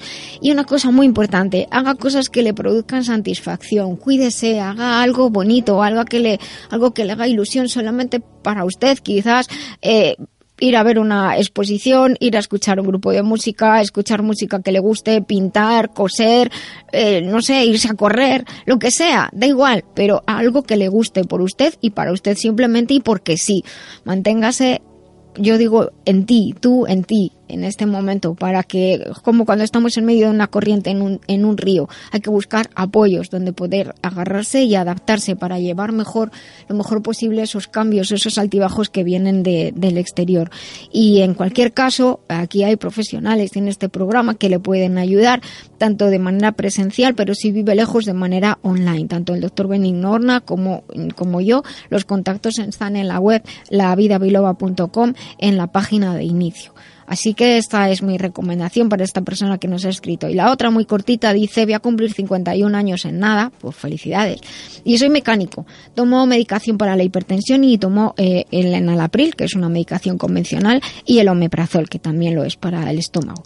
Vivo en el norte a nivel del mar y el único deporte que hago es andar. Bueno, Acaban de hacerme una analítica, me han dado que los glóbulos rojos, el hematocrito, la hemoglobina, los glóbulos blancos están algo bajos. El informe me pone discreta hipocromía. He cogido ahora con mi médico, perfecto, pero me gustaría saber, y él me lo pregunta directamente, así que me ha gustado mucho, porque me dice, me gusta, me gustaría saber si el transferine que toma mi mujer me puede ayudar o algún producto también de, de, de la línea. No tengo ningún síntoma, pero me preocupa la situación, espero las noticias y muchas gracias. Pues nada, gracias a usted por confiar en nosotros. Lo más importante, efectivamente, es que vaya a su médico, quizás que le haga alguna prueba más, pero a mí me gustaría saber cuál es la razón por la que toma el omeprazol. Podría estar teniendo una falta de minerales y otras sustancias si se está tomando el omeprazol sin necesidad, porque el omeprazol evita que eh, en eh, algunos minerales, como por ejemplo el calcio, el magnesio, se asimilen bien y de ahí puede venir eh, algunas de las debilidades que los análisis están marcando. Transferine lo puede tomar, le ayudaría con la composición que tienen hongos nutricionales, vitaminas, aminoácidos como la glutamina, la arginina, pero yo ana- añadiría eh, Master Life Papayax eh, cada comida uno o dos comprimidos, quizá de esa manera también el omeprazol lo puede ir disminuyendo y Master Life Colflex para ayudar a tener una, una suplementación extra de colágeno, magnesio, silicio, de proteína en el organismo. Y le pediría que cuando tenga más datos nos vuelva a escribir y de paso pues nos cuenta qué, tal, qué tal le va. Y bueno, en cualquier caso, eh, a lo mejor como los ciclistas, pues ir a caminar un poco a la montaña para hacer para hacer sangre. Pues bueno, esto, eso es todo por hoy con las consultas de hoy. Eh, muchísimas gracias por confiar en nosotros. Doctora Lorite, ¿es verdad que el hígado es uno de los órganos más importantes del cuerpo? Así es, porque participa en la detoxificación de la sangre. Por eso yo recomiendo Master Life Green. ¿Y esto cómo lo explicamos a los oyentes? En el hígado se realizan tantas reacciones bioquímicas que de él depende todo el cuerpo, incluyendo el sistema nervioso, endocrino, inmunológico, incluso el estado de ánimo. Pues ya lo saben, Master Life Green, porque un hígado saludable es esencial para el bienestar. Master Life Green en masterlife.info. Master Life, maestría para cada momento de la vida.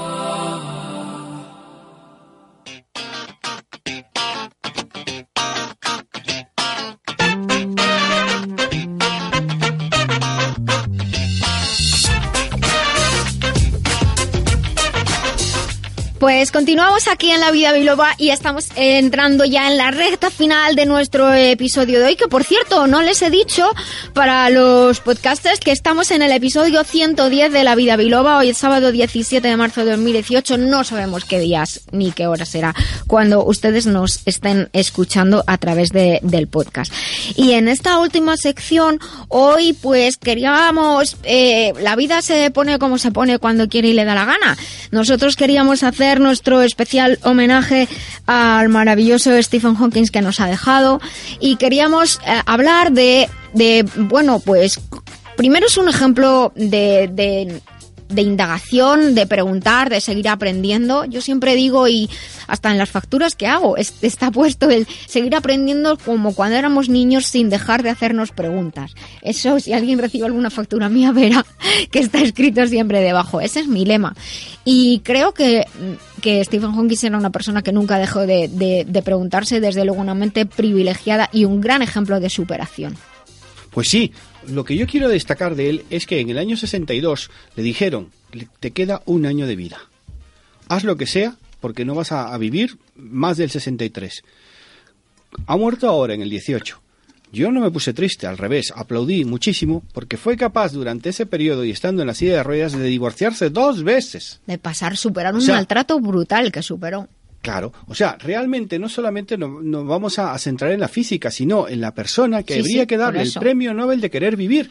Porque Oye, realmente... eso no está inventado. No, Sí, no. Se, quedó- se quedaron con las ganas, ¿no? O sea- Él nunca recibió ningún premio Nobel, fíjate, con la... Pero que se la diera por lo menos por querer vivir, Pero por negarse a morir y por negarse a recibir eh, lo que antes hablabas de intoxicaciones de personas. O sea, Stephen Hawking Mm. una es vida una persona dura. que tenía un carácter genial. Lo que pasa es que no nos contaban las, la- lo que hay que leer. Bueno, habéis, habéis, supongo que habéis recibido todos por WhatsApp esa, esa notita que dice las últimas palabras de Stephen Hawking. No, no. ¿No? No. Ay, ay, ay. Pues a ver si, a ver si, Mira, a ver si lo, tú lo buscas, no, lo, no, lo, no lo tengo, pero es que está ahí, Dani, no se puede sacar. Pero bueno, los que tenéis Windows, la música del final cuando se apaga el, mo- el orden, como es la sintonía del Windows cuando se acaba, pues esa es la, las últimas palabras de Stephen Hawking. Y anoche cuando llegó mi hijo a casa, le dije, Álvaro, ¿has visto? Y dice, es buenísimo. Y yo me quedé un poco así. Dice, se tiene que estar partiendo de la risa esté donde esté, porque tenía mucho sentido del humor el hombre, y Sí, efectivamente. yo me quedo con una frase que es, mm, para- dice, te dice todo, ¿no? Que es inteligencia es la habilidad de adaptarse a los cambios. Y Efectivamente. estamos en época de cambios. Eh, Bueno, toda, cada día. eh, cambios, cambios eh, continuos. De hecho, estar vivo es un cambio. O sea, yo siempre lo digo en mis conferencias, y alguno de los que estáis aquí habéis asistido a algunas, y siempre digo, ha pasado tanto tiempo X, ahora han pasado, habrán pasado dos horas desde que empezamos este programa, y ninguno somos el mismo que antes de empezar, pero no no solo por la información brutal que hemos dado, sino porque se nos han muerto células y otras han nacido. No somos los mismos. El cambio es lo único invariable que existe. Y esta esta eh, información que ya nos la contaban los antiguos vino corroborada por toda la teoría de la relatividad, toda la física y la mecánica cuántica, pero hay muchas aplicaciones de, de, de sus investigaciones a la vida normal y no solamente el hecho de seguir preguntándonos y dudar, sino que eh, muchas expresiones han pasado al, al común de los mortales, como cuando algo absorbe algo o roba mucho, se le dice, como un agujero negro eres. Ah, Sí, es verdad.